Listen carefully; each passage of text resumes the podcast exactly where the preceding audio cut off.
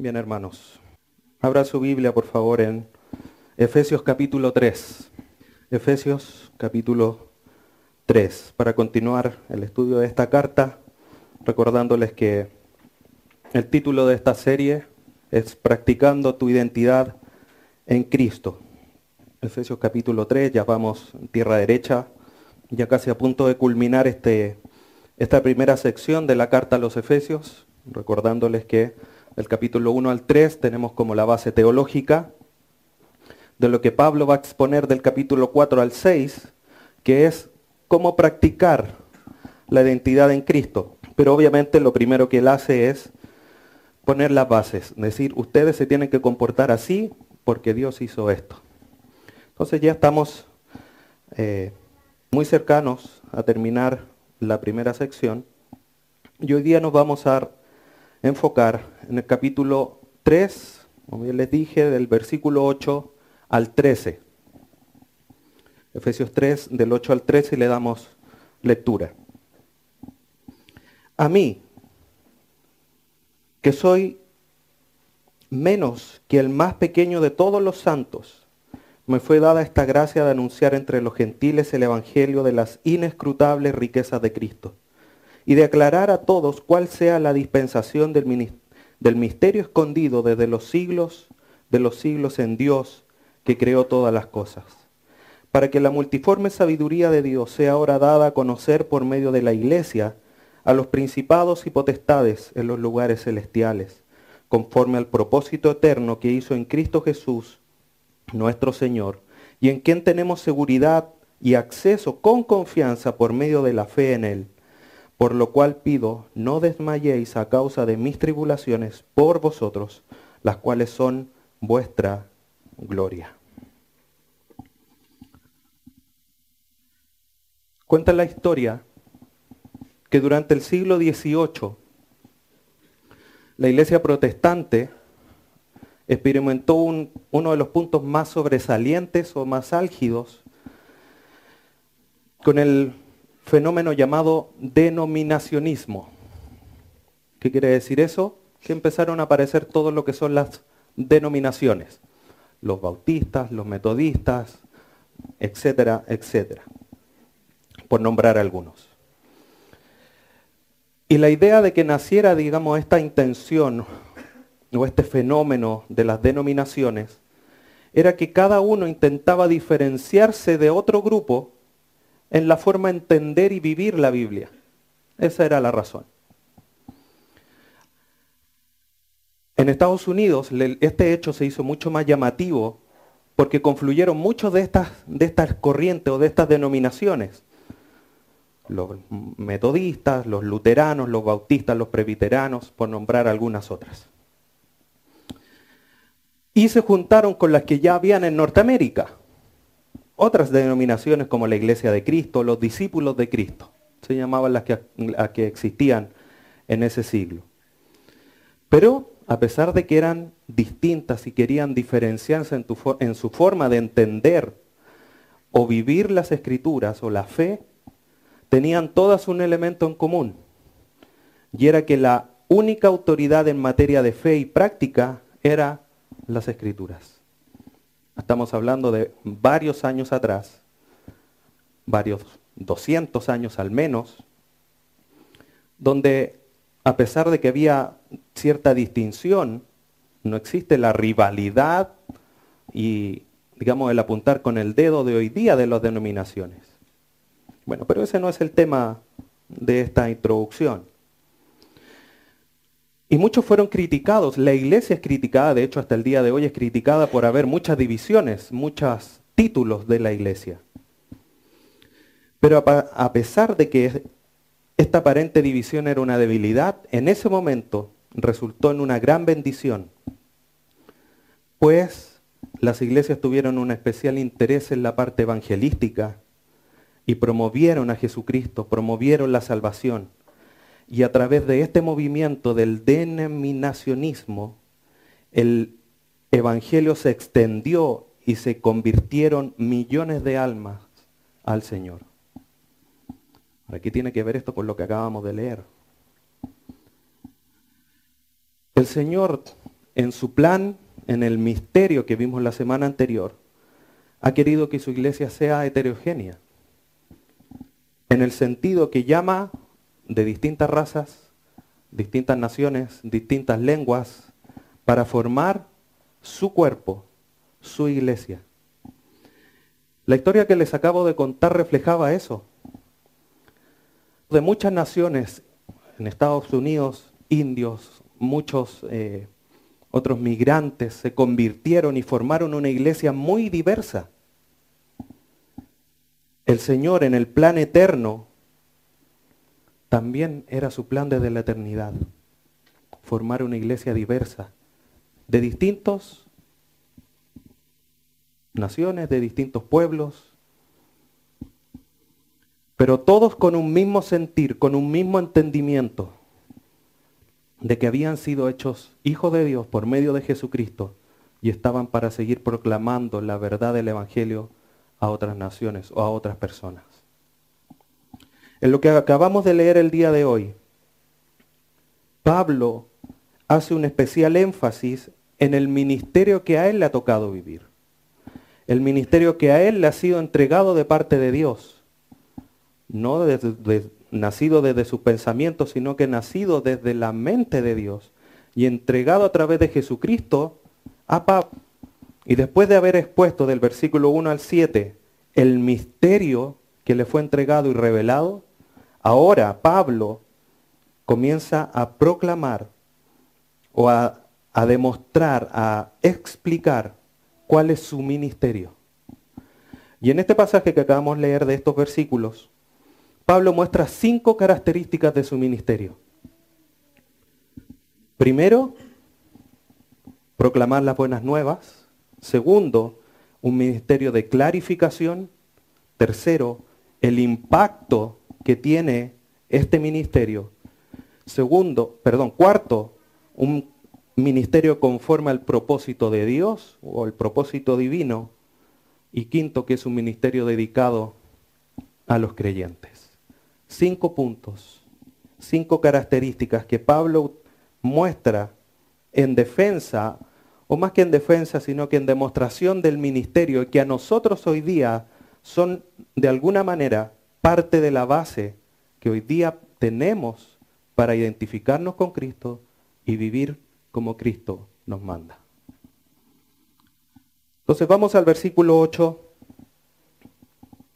del pasaje que hemos leído. Dice a mí que soy menos que el más pequeño de todos los santos, me fue dada esta gracia de anunciar entre los gentiles el Evangelio de las inescrutables riquezas de Cristo.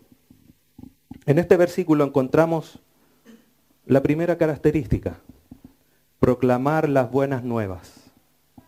Pero es interesante que Pablo comienza mencionando en el versículo, dice, a mí, que soy menos que todos los demás santos, me fue dada esta gracia. ¿Cuál gracia? La gracia que está mencionando en los versículos anteriores, la gracia que lo está capacitando para llevar a cabo la función, la gracia de entender el misterio, la gracia para poder proclamar el Evangelio. Y Pablo está asumiendo, tiene la convicción que su ministerio fue dado por Dios y que es su ministerio. Él no dice el mensaje, este mensaje, dice a mí. Se está apropiando del llamado que Dios le ha hecho. Primera aplicación. Hermano, si tú estás en este lugar en esta mañana escuchando la palabra de Dios, si eres un hijo de Dios, Dios te ha llamado. Y como lo vimos, Efesios capítulo 1, te ha bendecido con toda bendición espiritual a ti, para que tú vivas la vida de Cristo. Así como Pablo está entendiendo que es un llamado de Dios que le fue a él, como en todas o en varias de las cartas dice, yo, apóstol de Jesucristo, siervo de Dios. Ahora está diciendo, este ministerio me fue dado a mí, yo lo tomo, tengo la convicción para llevarlos a ustedes. Hoy día nosotros, nuestro primer llamado es que somos hijos de Dios, mandados a comportarnos como tal. Y tenemos que decir, yo soy hijo de Dios. Y me comporto como tal. Obviamente eso no con arrogancia, sino con humildad, porque nosotros no hemos hecho nada. Pero se apropia Pablo con una convicción profunda de que es su llamado. Pero aquí está el equilibrio, porque no solamente dice a mí, sino que dice que soy menos que el más pequeño de todos los santos. No porque sea el mejor, no porque el que tenga más capacidades que todos los demás santos, sino que el más pequeño. Porque es la gracia de Dios actuando en nosotros. Esta convicción no solamente de su llamado, sino que de su indignidad de tener este ministerio, Pablo lo reconoce en otras cartas. Deje una marca ahí en Efesios 3 y vamos a la primera carta a los Corintios.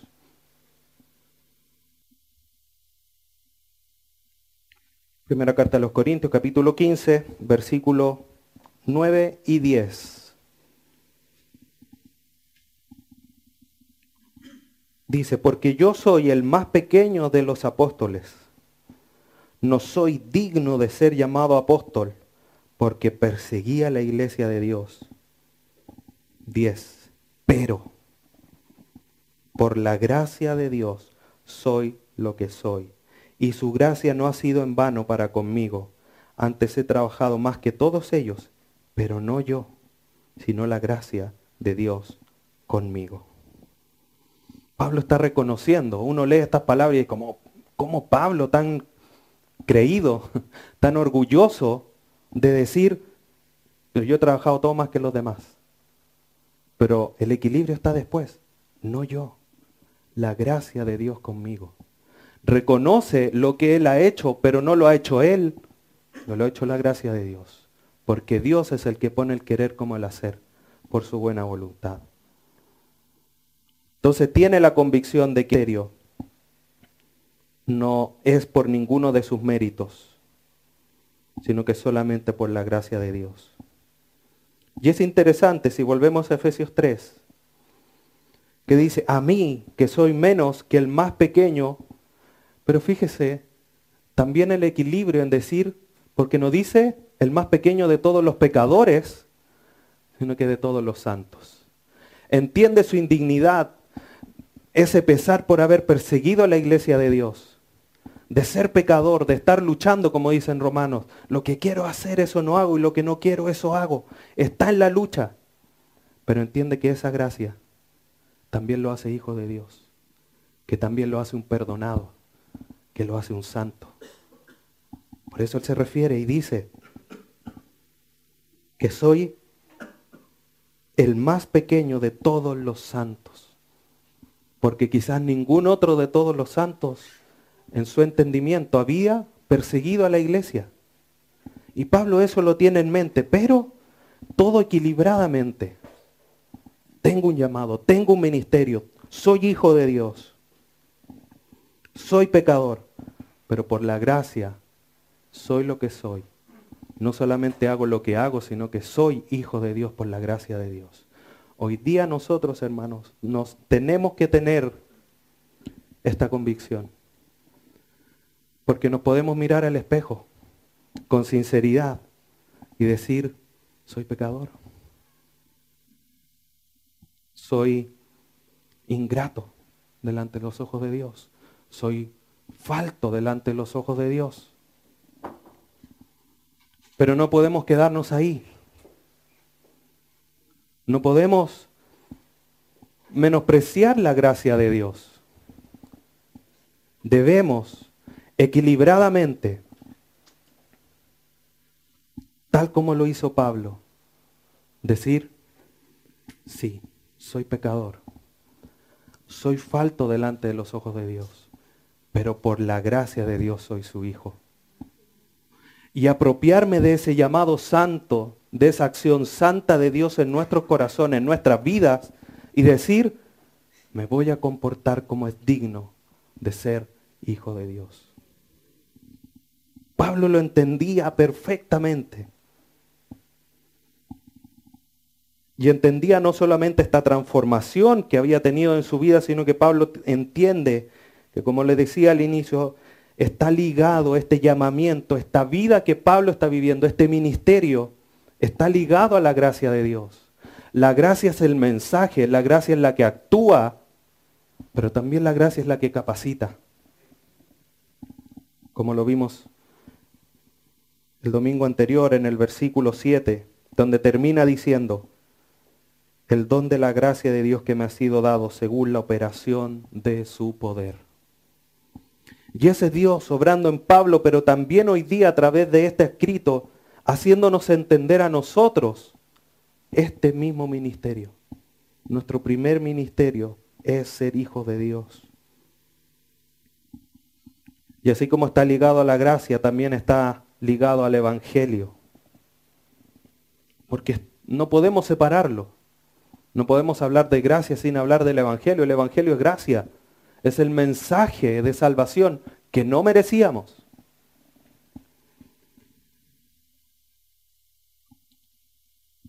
Pablo continúa diciendo en el versículo 8, el más pequeño de todos los santos, que me fue dada esta gracia.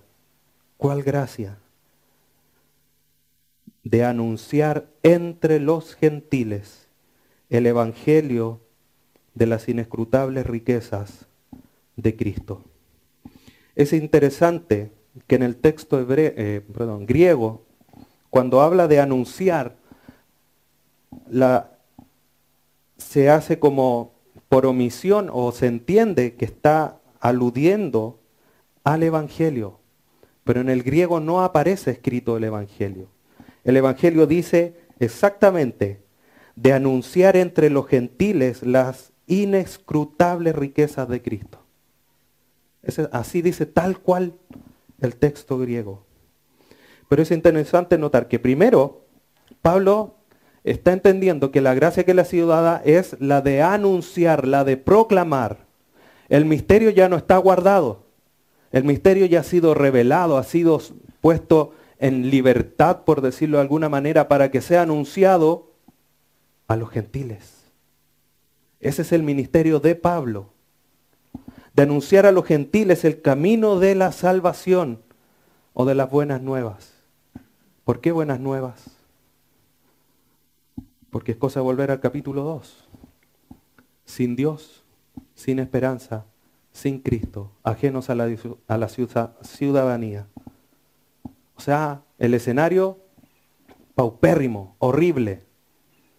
Pero aparece Jesucristo a través de Pablo a los gentiles, anunciando el camino de salvación, de buenas nuevas, porque van a tener Dios, van a tener a Cristo van a ser ciudadanos, etcétera, etcétera. ¿Qué más buenas nuevas? Excelentes noticias. Como las que uno espera de repente. Un llamado telefónico. ojalá sean buenas noticias. Bueno, cuando el Señor te llamó, estando en tu muerte espiritual, y sonó tu teléfono, y tú les contestaste, fue la mejor noticia que tú recibiste. Y si uno recibe una buena noticia, ¿qué hace? Se, alegra, ¿no? Y como es la mejor noticia que ha recibido, tenemos que vivir con gozo toda la vida. Y tenemos que vivir de acuerdo a esa buena noticia. Yo siempre pongo el mismo ejemplo. Si nos llaman por teléfono y dice, hay una oferta, los 16 kilos de detergente en el supermercado están a Luca. ¿Qué hacemos? Vamos, ¿no es cierto? porque está demasiado barato. Si esta buena noticia ha llegado a tu vida, tienes que accionar, tienes que vivir, reaccionar conforme a esta buena noticia. Y como es la mejor noticia y es una noticia con un resultado eterno, eternamente tienes que vivir conforme al Evangelio. Y con ese gozo y con esa alegría. Entonces, una buena noticia y es interesante que no solamente anuncia esta buena noticia, sino que la caracteriza, le pone un apellido.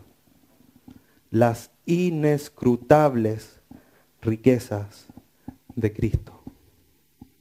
Efesios 1.3 dice, bendito sea el Dios y Padre de nuestro Señor Jesucristo, quien nos bendijo con toda bendición espiritual en los lugares celestiales. ¿Qué más riquezas? extremadamente gigantes tenemos en Cristo. Por eso Pablo escribe aquí, esta palabra inescrutable significa incomprensible, no medible, imposible de seguir hasta el final. Es como tratar de seguir un río. Quizás lo podríamos lograr. Quizás la última parte de la cordillera sería extenuante, pero quizás llegaríamos a donde comienza el río. Si nosotros empezamos a seguir las bendiciones y las riquezas de Cristo, no llegamos al final. Con suerte avanzamos el 1%, porque son inescrutables, son inmedibles. Nos maravillamos en pensar la realidad de estar muertos y ahora tener vida. No se puede medir, no se puede entender. ¿Y a quiénes eran? ¿Para quiénes eran estas buenas nuevas? ¿A quiénes eran estas riquezas? Primera de Pedro, capítulo 2. Pasa que, que hemos leído en algunas ocasiones, pero es necesario volverlo a leer. Primera de Pedro, capítulo 2. Versículos 9 y 10. Versículo 9 es conocido. Mas vosotros sois linaje escogido, real sacerdocio, nación santa, pueblo adquirido por Dios, para que anunciéis, para que proclaméis las virtudes de aquel que os llamó de la muerte a la vida o de las tinieblas a su luz admirable. Versículo 10. ¿Quiénes? ¿A quiénes le está diciendo? ¿Quiénes son estos vosotros? Vosotros que en otro tiempo no erais pueblo, ajeno a la ciudadanía, no tenían Dios, no tenían esperanza, no tenían a Cristo. Pero ahora sois pueblo de Dios, que en otro tiempo no habíais alcanzado misericordia, pero ahora habéis alcanzado misericordia. Si lo pudiéramos decir en una palabra o en dos palabras, ¿quiénes son estos vosotros? Los gentiles, los que no eran de la etnia, de la nación de Israel ¿Y eso somos? Nosotros. El ministerio de Pablo, imagínate hermano, sucedió hace 1800, 1900 años atrás aproximadamente. Y eso ha repercutido el mensaje hasta el día de hoy. El eco del ministerio de Pablo ha llegado hasta el día de hoy. No porque fue Pablo el que habló y gritó, en Cristo hay salvación, sino porque el mensaje es tan potente, tan profundo, tan real y tan eterno que ha durado hasta el día de hoy y ha llegado a tu vida el día de hoy.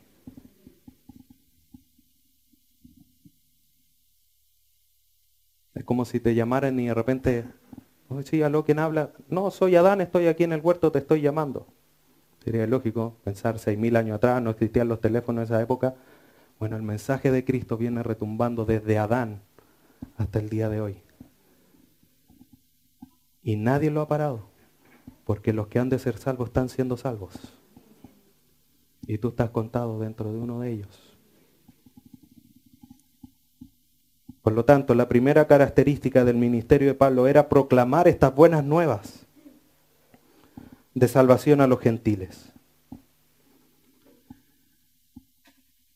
Segunda característica, es un ministerio de clarificación. Versículo 9 nos habla de esta característica.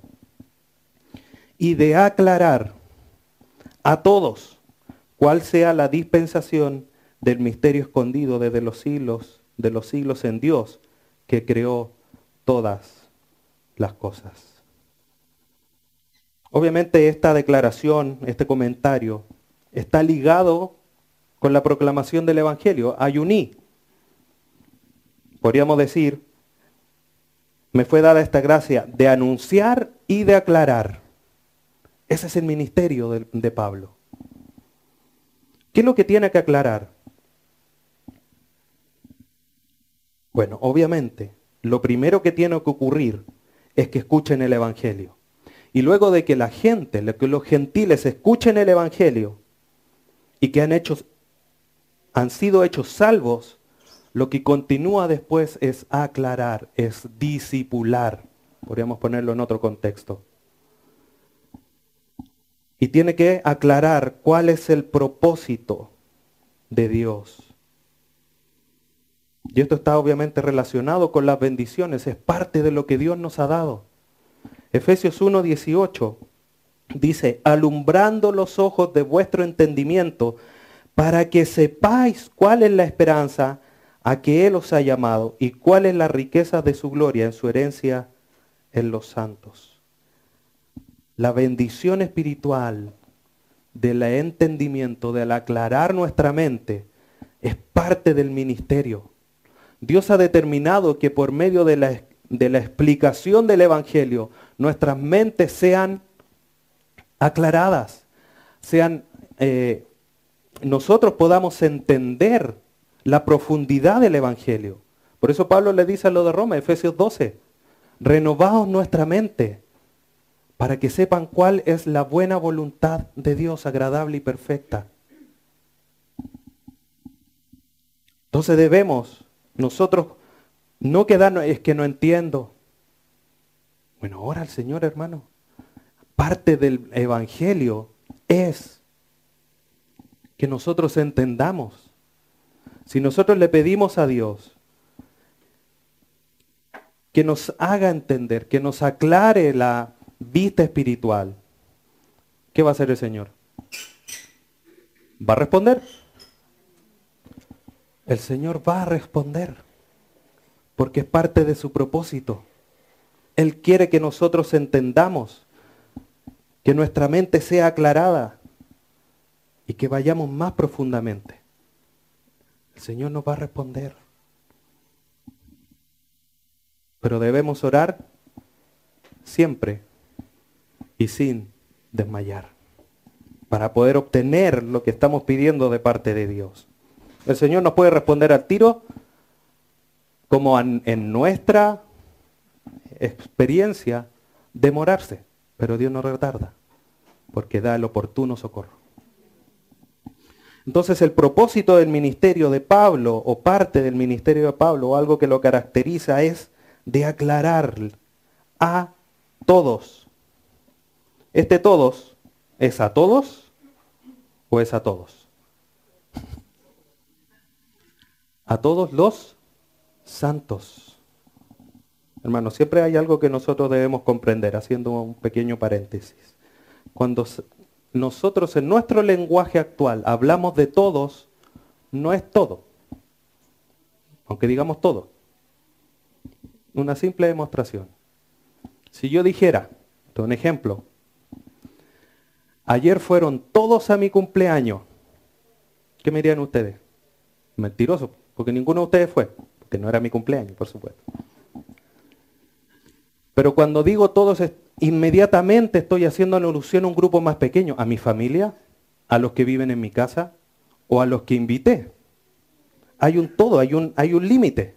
Cuando Pablo aquí está diciendo de aclararle a todos, no es a todo el mundo, es a todos los santos. Porque las cosas espirituales se han de discernir espiritualmente. ¿Quiénes la pueden entender? Los que tienen el Espíritu Santo, que son los salvos. Entonces, cerrando el paréntesis, Pablo debe aclarar, debe hacer entender a todos los santos cuál es el misterio o la dispensación del misterio. La palabra griega de, que ocupa aquí dispensación es la palabra koinonía. ¿Cómo debemos comprender esta frase entonces?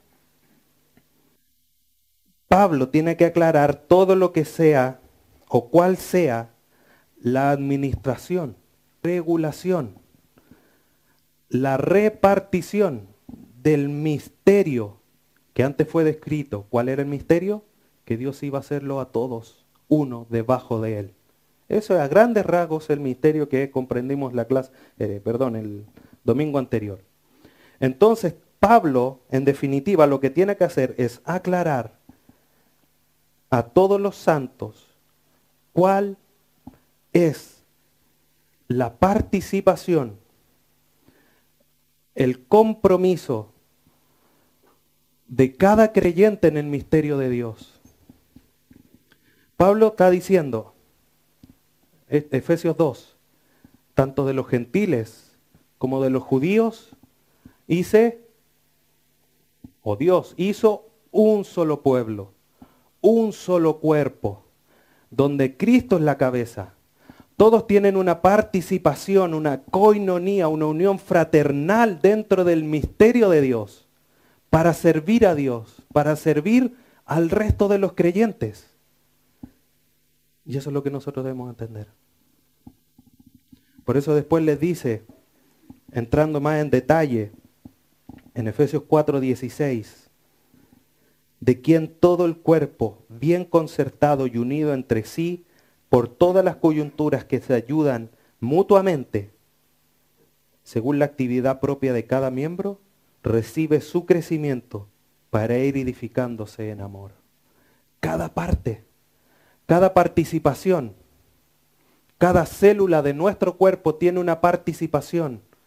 Si esa célula comienza a fallar, comienza a formarse un problema, una enfermedad, un problema de salud, dolores. Si el cuerpo de Cristo, cada parte del, del cuerpo de Cristo no entiende que tiene una participación en el misterio de que todos somos uno, sustentados o sujetados debajo de Cristo, lo de, lo de Efesios 4:16 no sucede.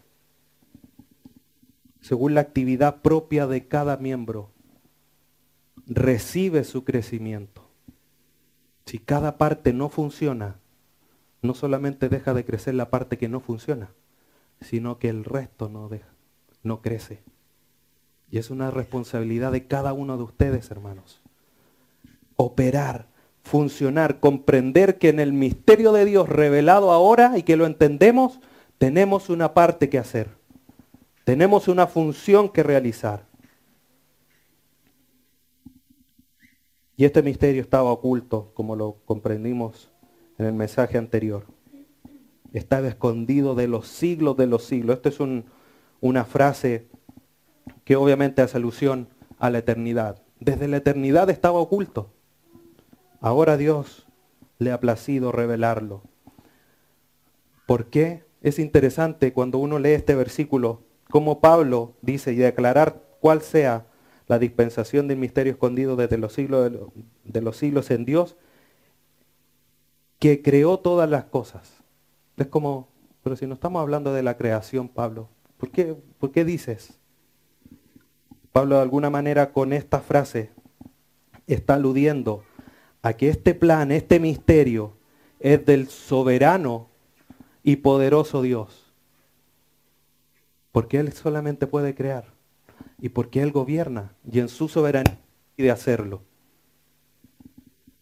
El misterio revelado ahora ha sido porque ahora Dios le plació en su soberanía y poder revelarlo a nosotros. Segunda característica entonces, un ministerio de clarificación. Versículo 10, para ver la tercera característica, el impacto del ministerio. Ya les decía recién, Pablo anunció esto hace 1800, 1900 años atrás. Y ha llegado hasta nuestros días.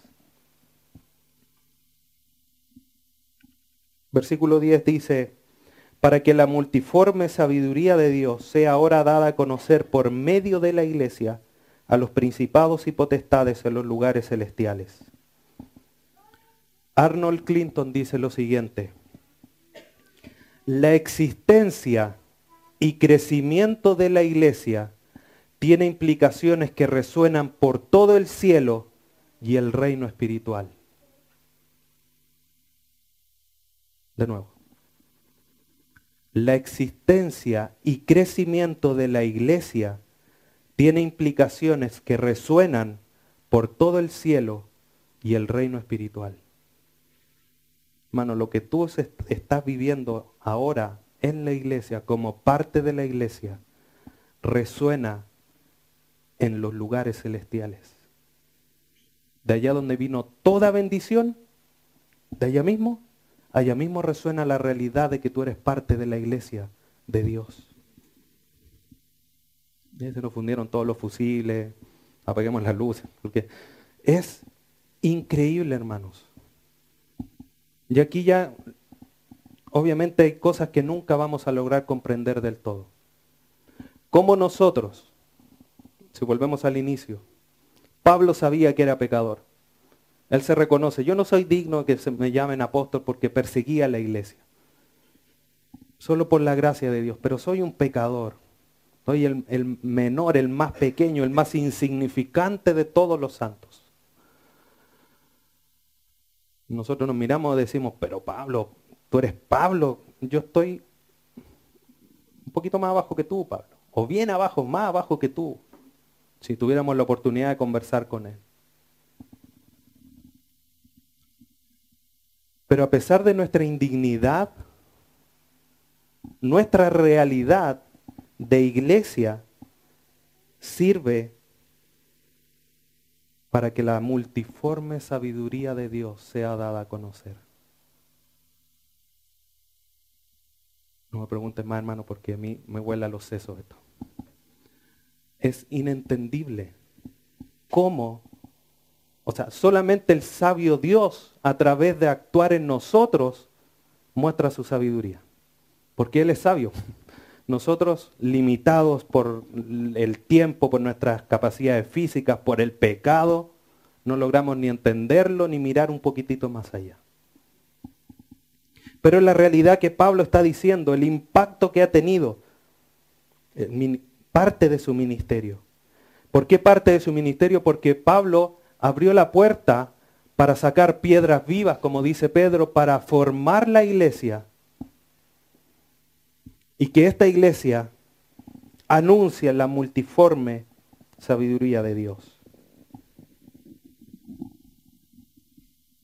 Y este es el propósito de las dos primeras características. Cuando el Evangelio es anunciado, cuando el Evangelio es aclarado, lo que sucede es para que ahora sea dada a conocer la gracia de Dios. Por eso dice, para que la multiforme gracia de Dios sea ahora dada a conocer.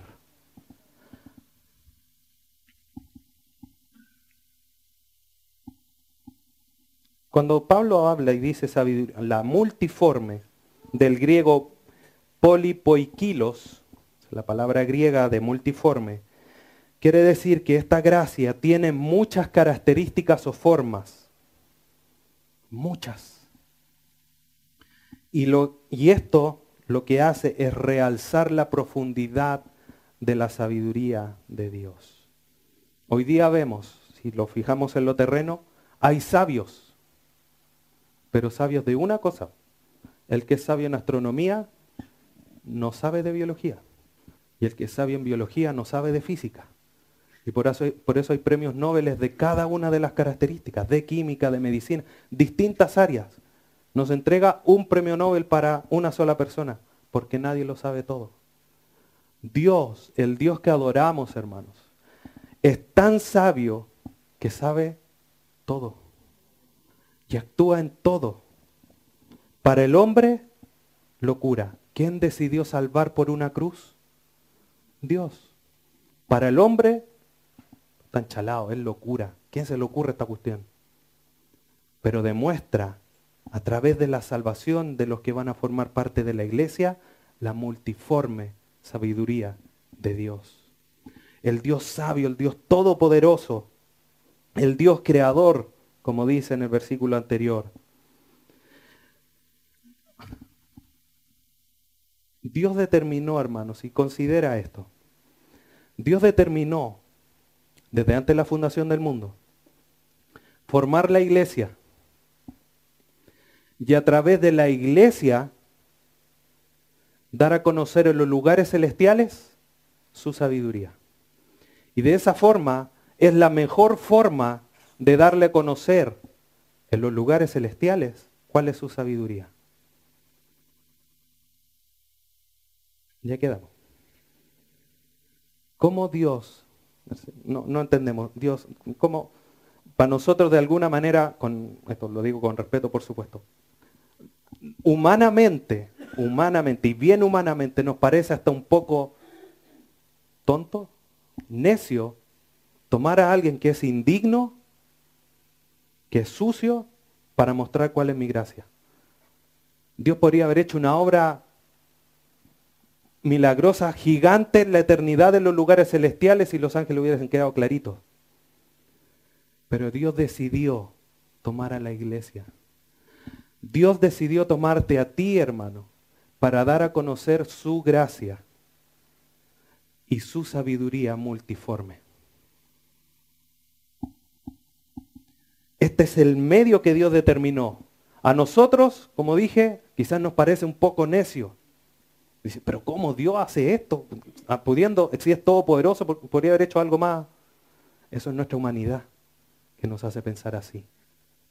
Y muchas veces tratamos de ser más sabios de Dios. Dice, pero Dios, ¿por qué no lo hiciste así? Esto te traía, que mira, así un milagrito que te hubiese hecho. Pero no, Dios determinó esta la manera.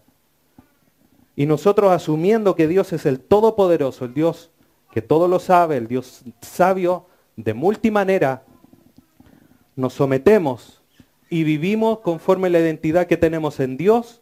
¿Para qué? Para mostrar la multiforme gracia de Dios en los lugares celestiales. En algún momento lo dije. Los ángeles nos están mirando y lo vamos a conversar ahora. Los ángeles nos están mirando. Y están mirando tu comportamiento. Eso, cuando Dios toma el medio de la iglesia para anunciar o, o, dar a conocer la gracia de Dios a las huestes celestiales, no es que nosotros tengamos que predicarle a los ángeles. No quiere decir eso. Lo que está diciendo es que nos, la iglesia es el medio, es el ejemplo es como si le dijera de alguna manera, Dios a los ángeles en la eternidad, en los lugares celestiales. Cuando pasó Job y llegó Satanás, dice, ¿has considerado a mi siervo Job que no hay ninguno como él? ¿Se acuerdan de esa parte de la historia, no es cierto? Bueno, es como si, pongámoslo en este escenario. Dios haciéndole clases de su sabiduría a los ángeles. Y le dice a sus ángeles, ángeles, ¿Han considerado a mi iglesia que no hay nadie como ella que demuestre mi sabiduría? Y ahí estás tú. ¿Cuál es el ejemplo que le estás dando a los ángeles?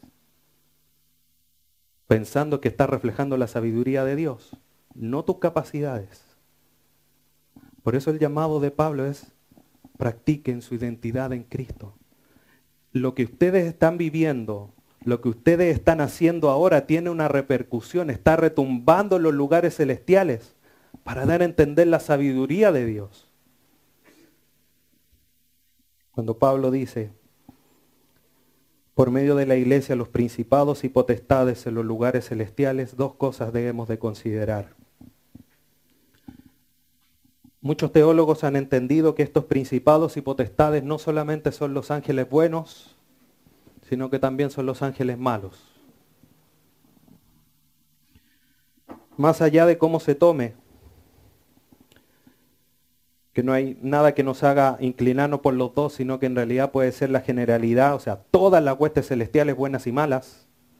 A los buenos se les está enseñando la sabiduría de Dios, pero a los malos se les está dando a entender que ya no tienen ni arte, ni parte, ni ningún poderío, ni autoridad sobre la iglesia de Dios. Eso es lo primero que debemos de considerar. Y segundo, hermanos,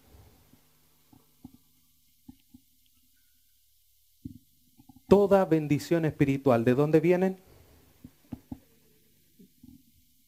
Toda bendición, completas, perfectas. Y ahora tú estás devolviendo conocimiento a los que están en los lugares celestiales.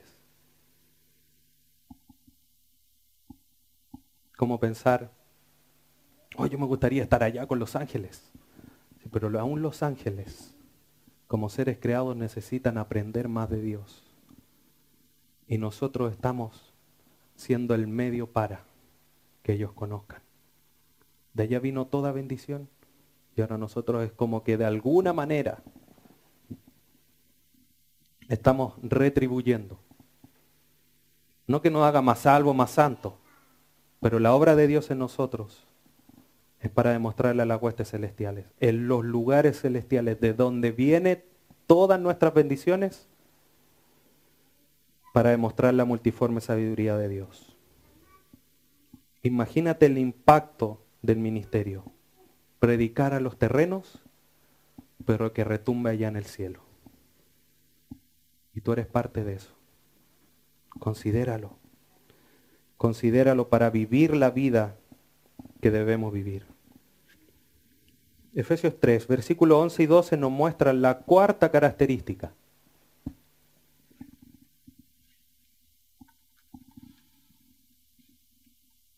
que es un ministerio conforme al propósito divino.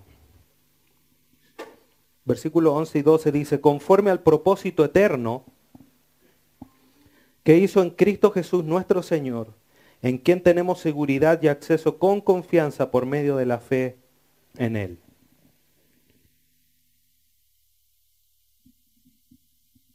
Todo lo que ha dicho Pablo con anterioridad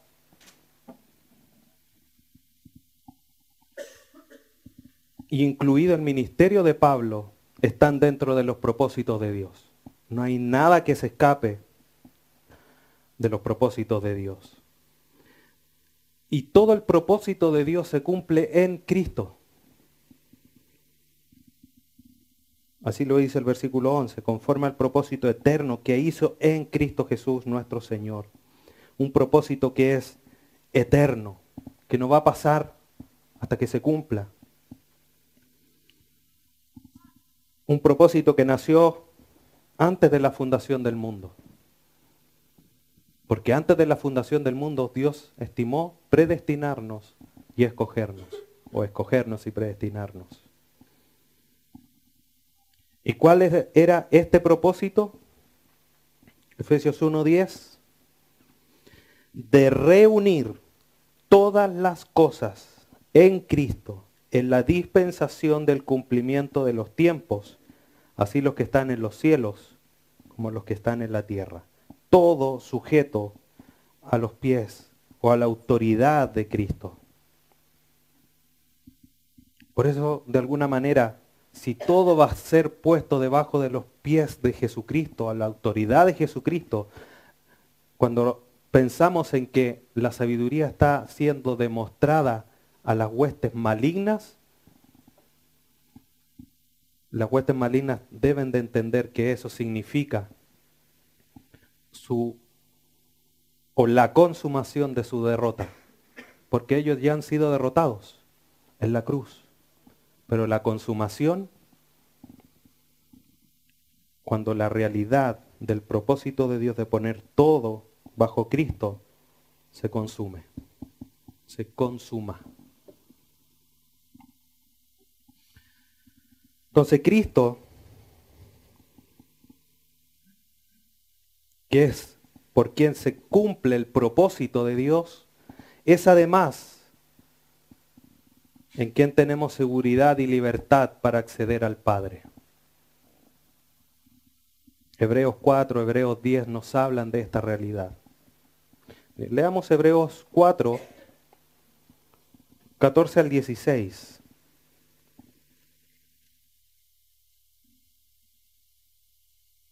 Hebreos 4, 14 al 16. Por tanto, teniendo un gran sumo sacerdote que traspasó los cielos, Jesús, el Hijo de Dios, retengamos nuestra profesión.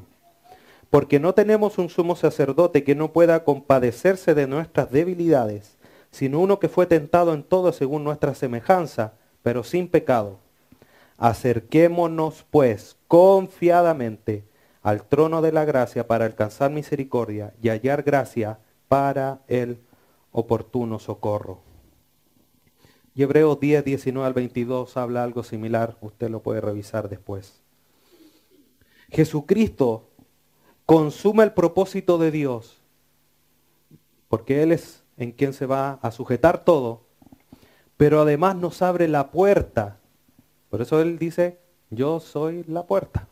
Nos abre la entrada, la posibilidad de entrar con seguridad y libertad.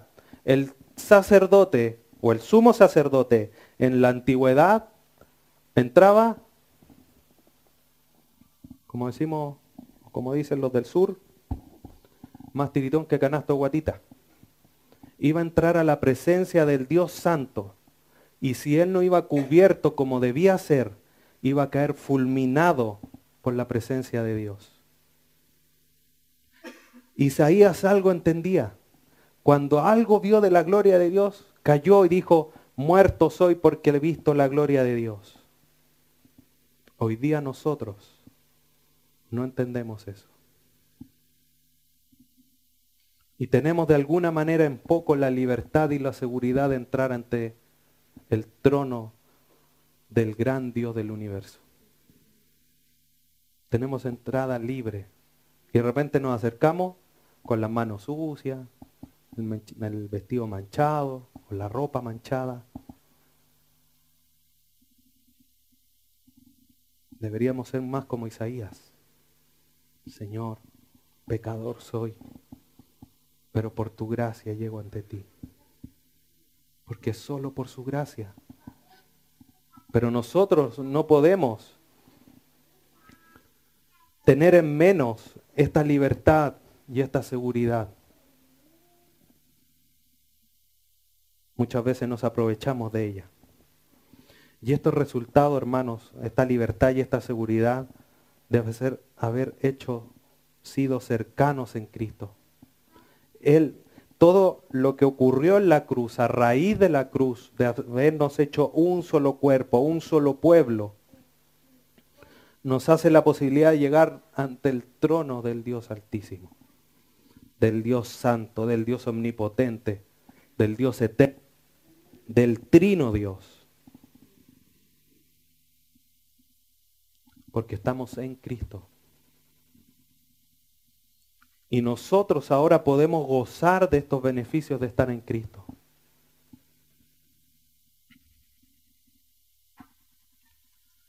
Esto es como ser miembro de un club, hermanos.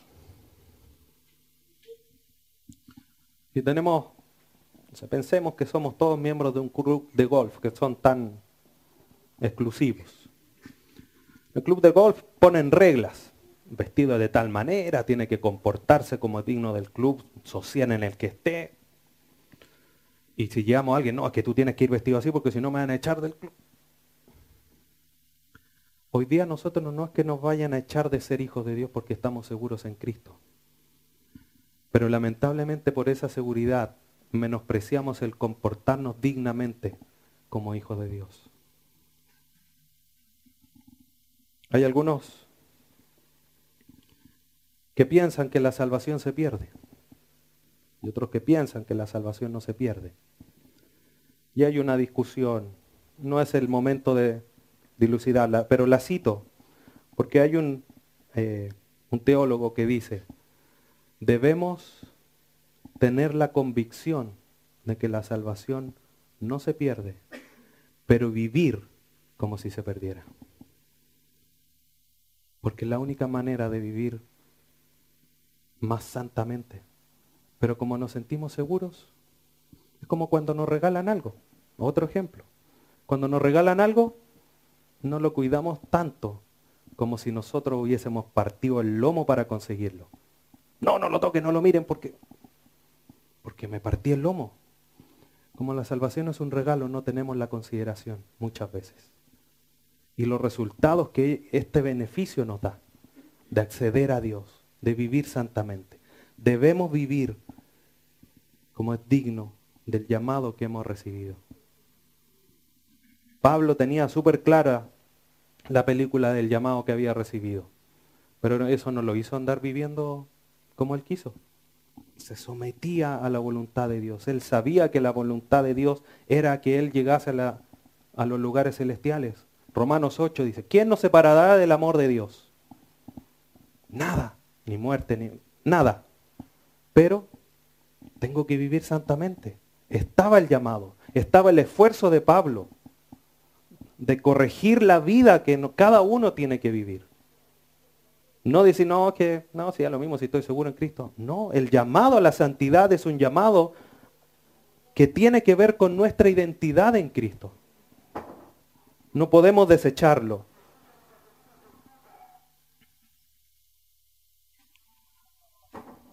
El único, entre comillas, requisito para poder gozar de estos beneficios de la libertad, de la seguridad y de todo lo que hemos hablado es tener la fe en Cristo. Y esto viene a través de qué? De escuchar la palabra. Romanos 10, 17.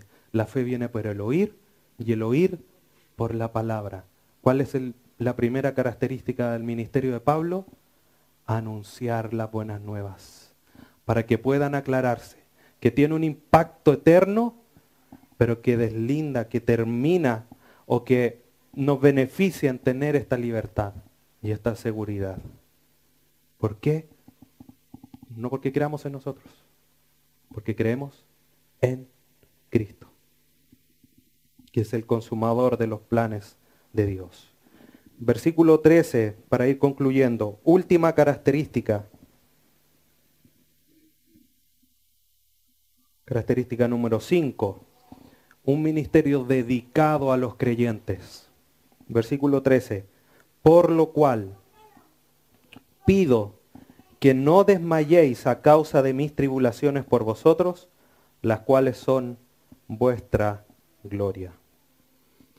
Ya lo habíamos comentado con anterioridad, pero Pablo tiene un involucramiento personal e íntimo con aquellos a quienes Dios ha renovado, aquellos a que Dios le ha dado el nuevo nacimiento, aquellos a quien Pablo le ha anunciado y le ha aclarado el misterio de Dios y le ha manifestado el Evangelio. Él está preocupado por ellos. Les dice, les pido que no desmayen. Esta última característica demuestra esta no solamente la preocupación momentánea de Pablo por los creyentes, sino que el involucramiento personal con ellos. En razón de lo más cercano es que ellos no desmayen porque están seguros y libres en Cristo, más todas las bendiciones espirituales. Pero que eso los mantenga firme que eso sea el ánimo, sea el aliciente para que ellos no desmayen. Muchas veces no vemos las dificultades que está viviendo nuestro hermano, que está al lado, que está atrás o que vive varios kilómetros más a distancia de nuestros hogares. Muchas veces vienen, viene el desánimo, viene el desmayar, por nosotros mismos.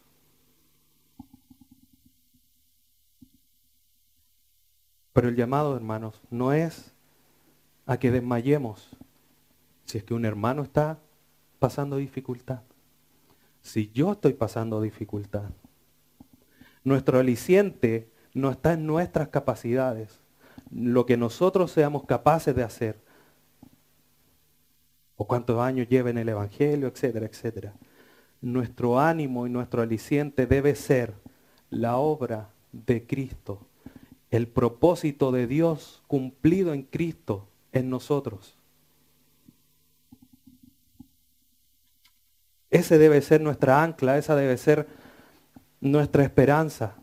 Por eso Pablo después le dice a los de Éfeso en, el capítulo 6, fortaleceos en el Señor y en el poder de su fuerza no en las de ustedes. Porque los que esperan en Jehová nuevas fuerzas tendrán. Porque Él al que no tiene, se la multiplica. Para nosotros tenemos 200 millones. La multiplicamos por cero y con cuánto nos quedamos. Si tenemos 300 billones, y lo multiplicamos por cero, quedamos con cero. Pero Dios quiere multiplicar tu cero para que sea multiplicado y haya para que la gloria sea de Él. Para que puedas vivir la vida en Cristo, para que puedas vivir la identidad que tienes en Cristo. Multipliquémonos en Cristo, porque aunque seamos un cero, como digo yo muchas veces, el tercer cero a la izquierda, porque el cero a la izquierda no vale nada, pero el tercero vale menos. Pero aunque seamos el tercero, el cuarto, póngale lo que usted quiera, si somos multiplicados por la fuerza de Dios, vamos a poder vivir la vida que Dios nos demanda. Pablo le está diciendo, no desmayen a causa de mis tribulaciones. Miren el hecho de la salvación, de la gracia de Dios, de su seguridad, de su libertad. Miren todas las bendiciones que Dios les ha dado a ustedes no haciendo nada. No digan, no puedo anímense. Y así cuando nosotros nos animamos, decimos, Señor, tú sufriste todo esto, sí, sufriste todo esto, vamos, sigo adelante. Cuando somos consolados de esa manera, ese consuelo lo tomamos, nos acercamos a otro y lo consolamos. Porque hemos sido consolados para consolar a otros con la misma consolación que nosotros hemos sido, con la que nosotros hemos sido consolados no para tu propio beneficio, obviamente para que te animes en el momento, la has recibido. Pero eso no es el fin último, sino para que tú animes a otros. Los padecimientos de Pablo son solamente una confirmación de la fe, un preludio necesario para la gloria. Hermano, ten en mente y ten en cuenta que los padecimientos son necesarios para la gloria. Miren, acompáñenme a Romanos capítulo 8. Romanos 8, 17 y 18.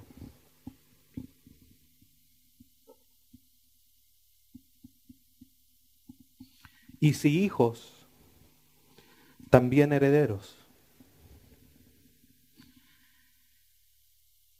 herederos de Dios y coherederos con Cristo. Si es que padecemos juntamente con Él, para que juntamente con Él seamos glorificados. Pues tengo por cierto que las aflicciones del tiempo presente no son comparables con la gloria venidera que nosotros han de manifestarse.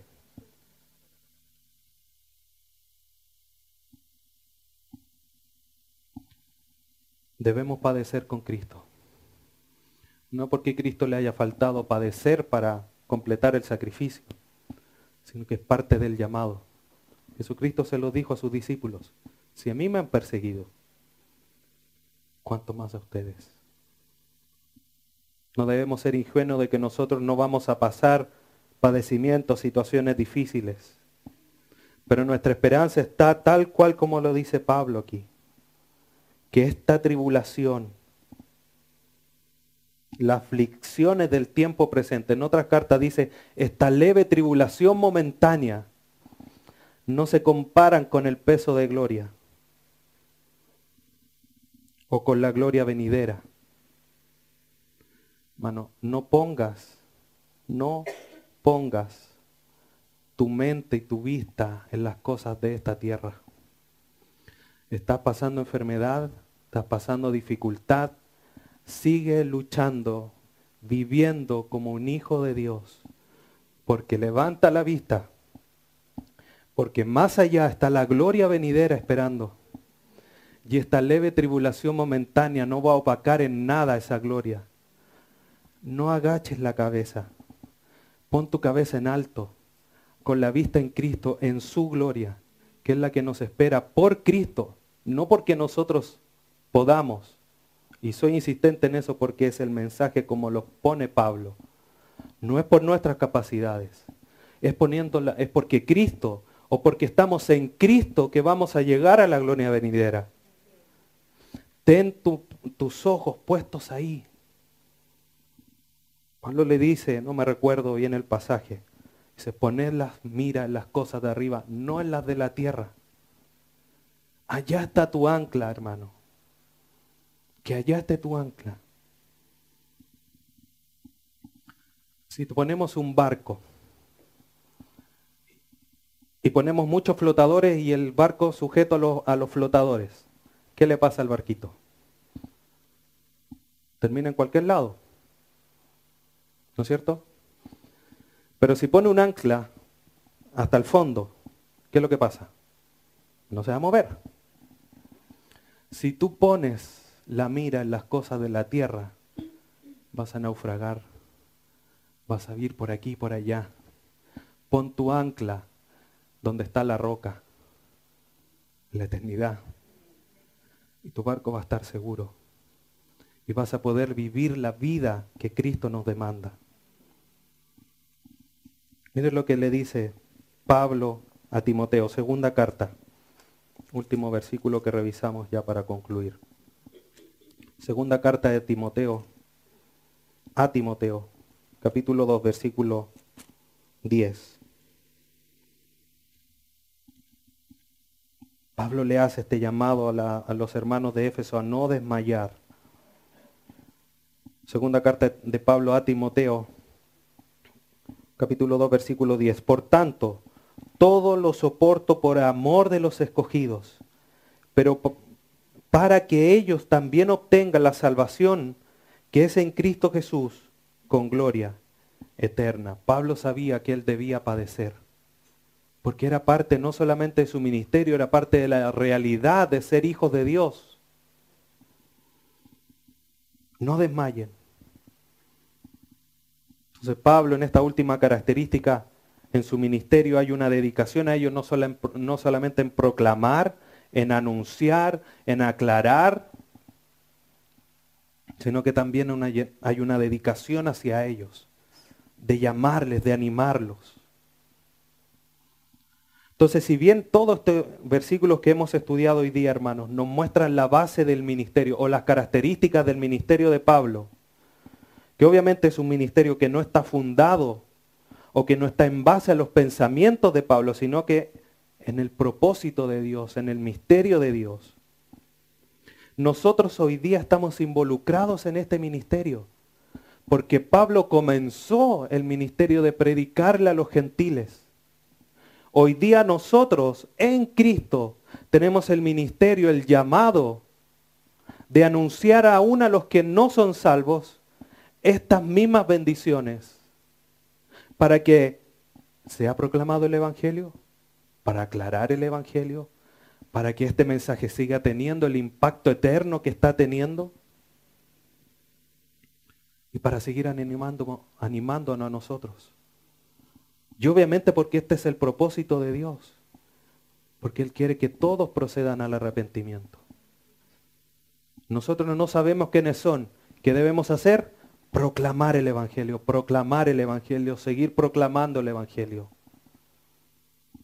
Porque es el, es el mandato de Dios a nosotros.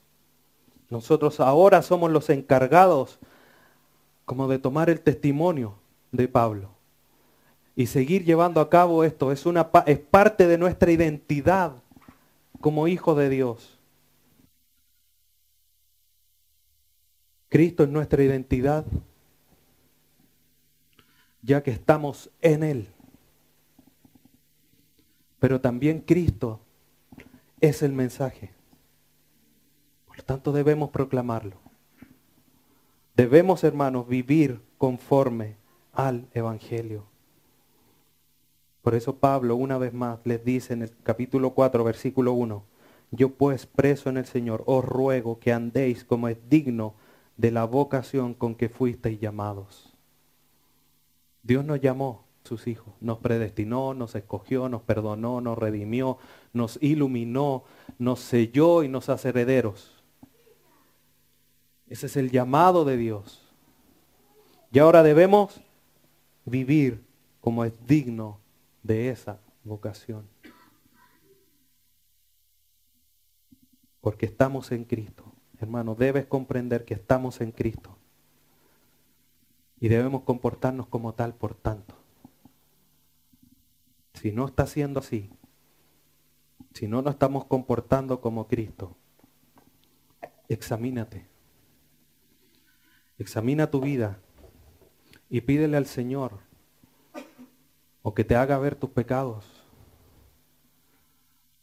o pídele al Señor que te haga renacer de nuevo. Pero todo eso es posible porque está Cristo. A quien damos la gloria, la alabanza, el honor, la gracia, todo. Porque en Cristo. Por eso cuando les dijo a sus discípulos, fuera de mí, nada podéis hacer. Pero si estamos en Cristo, se nos abren las puertas del cielo en bendiciones, pero también en responsabilidades que debemos de cumplir y hacer. Y no podemos decir, no puedo es que, porque el ministerio de Pablo fue mucho mayor que el de nosotros, y Pablo fue capacitado para poder ejercerlo conforme al poder de Dios. Nosotros hoy día tenemos la misma gracia de Pablo, actuando en nosotros, el mismo espíritu morando en nosotros. Solo basta, basta decir, Señor, habla, que tu siervo oye y vivir conforme a lo que nos manda. Oremos. Padre eterno, bendito y buen Dios, te agradecemos en esta mañana, porque tú eres bueno, eres fiel, eres santo, eres misericordioso, y en esos atributos maravillosos, eso que a ti te caracteriza, Señor, te haces, Señor, cercano a nosotros, Dios eterno, para hacernos tus hijos, para hoy día comprender esta realidad espiritual de que somos bendecidos en ti, en tu Hijo Jesucristo, que se nos abren todas estas bendiciones espirituales, pero Señor, somos tan débiles, somos tan, Señor, faltos delante de ti, quizás con, con poca disposición. Cada uno sabrá cuál es su problema.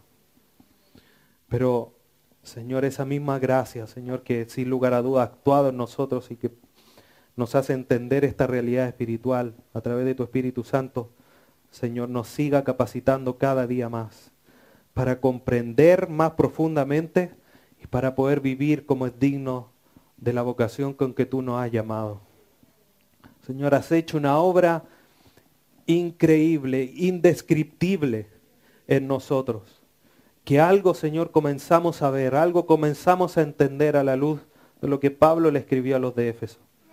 Pero ahora ayúdanos a plasmarlo en nuestra vida diaria, que nuestro hablar sea distinto, que nuestros pensamientos sean distintos, que nuestras acciones sean distintas, conforme a tu propósito, conforme a lo que hoy día somos, que ser llamados hijos de Dios. Gracias por el misterio revelado que muchos otros quisieron conocer, pero nosotros podemos conocer hoy día porque tú, el soberano Dios, lo ha predestinado de esa manera. Te alabamos, te bendecimos, Señor. Y de alguna manera oramos, quizás no en el mismo sentido, pero te pedimos igual que el salmista, Señor, no quite de nosotros el gozo de tu salvación. Ayúdanos a entender profundamente esta realidad para vivir con gozo, con alegría, con la vista en las cosas venideras. Y aquí vivir conforme es digno. Y si habremos de padecer por eso, que sin, sin lugar a duda va a suceder, podamos, Dios bendito, seguir esforzándonos, porque de esa forma te damos gloria y sin lugar a duda también acumulamos mayor peso de gloria. Así que ayúdanos, Padre Santo, a vivir conforme a la identidad que tenemos en tu Hijo para dar siempre la gloria a tu nombre. Gracias por tu palabra, te bendecimos, te agradecemos en esta hora, Padre Santo, en el glorioso nombre de tu Hijo Jesús. Amén.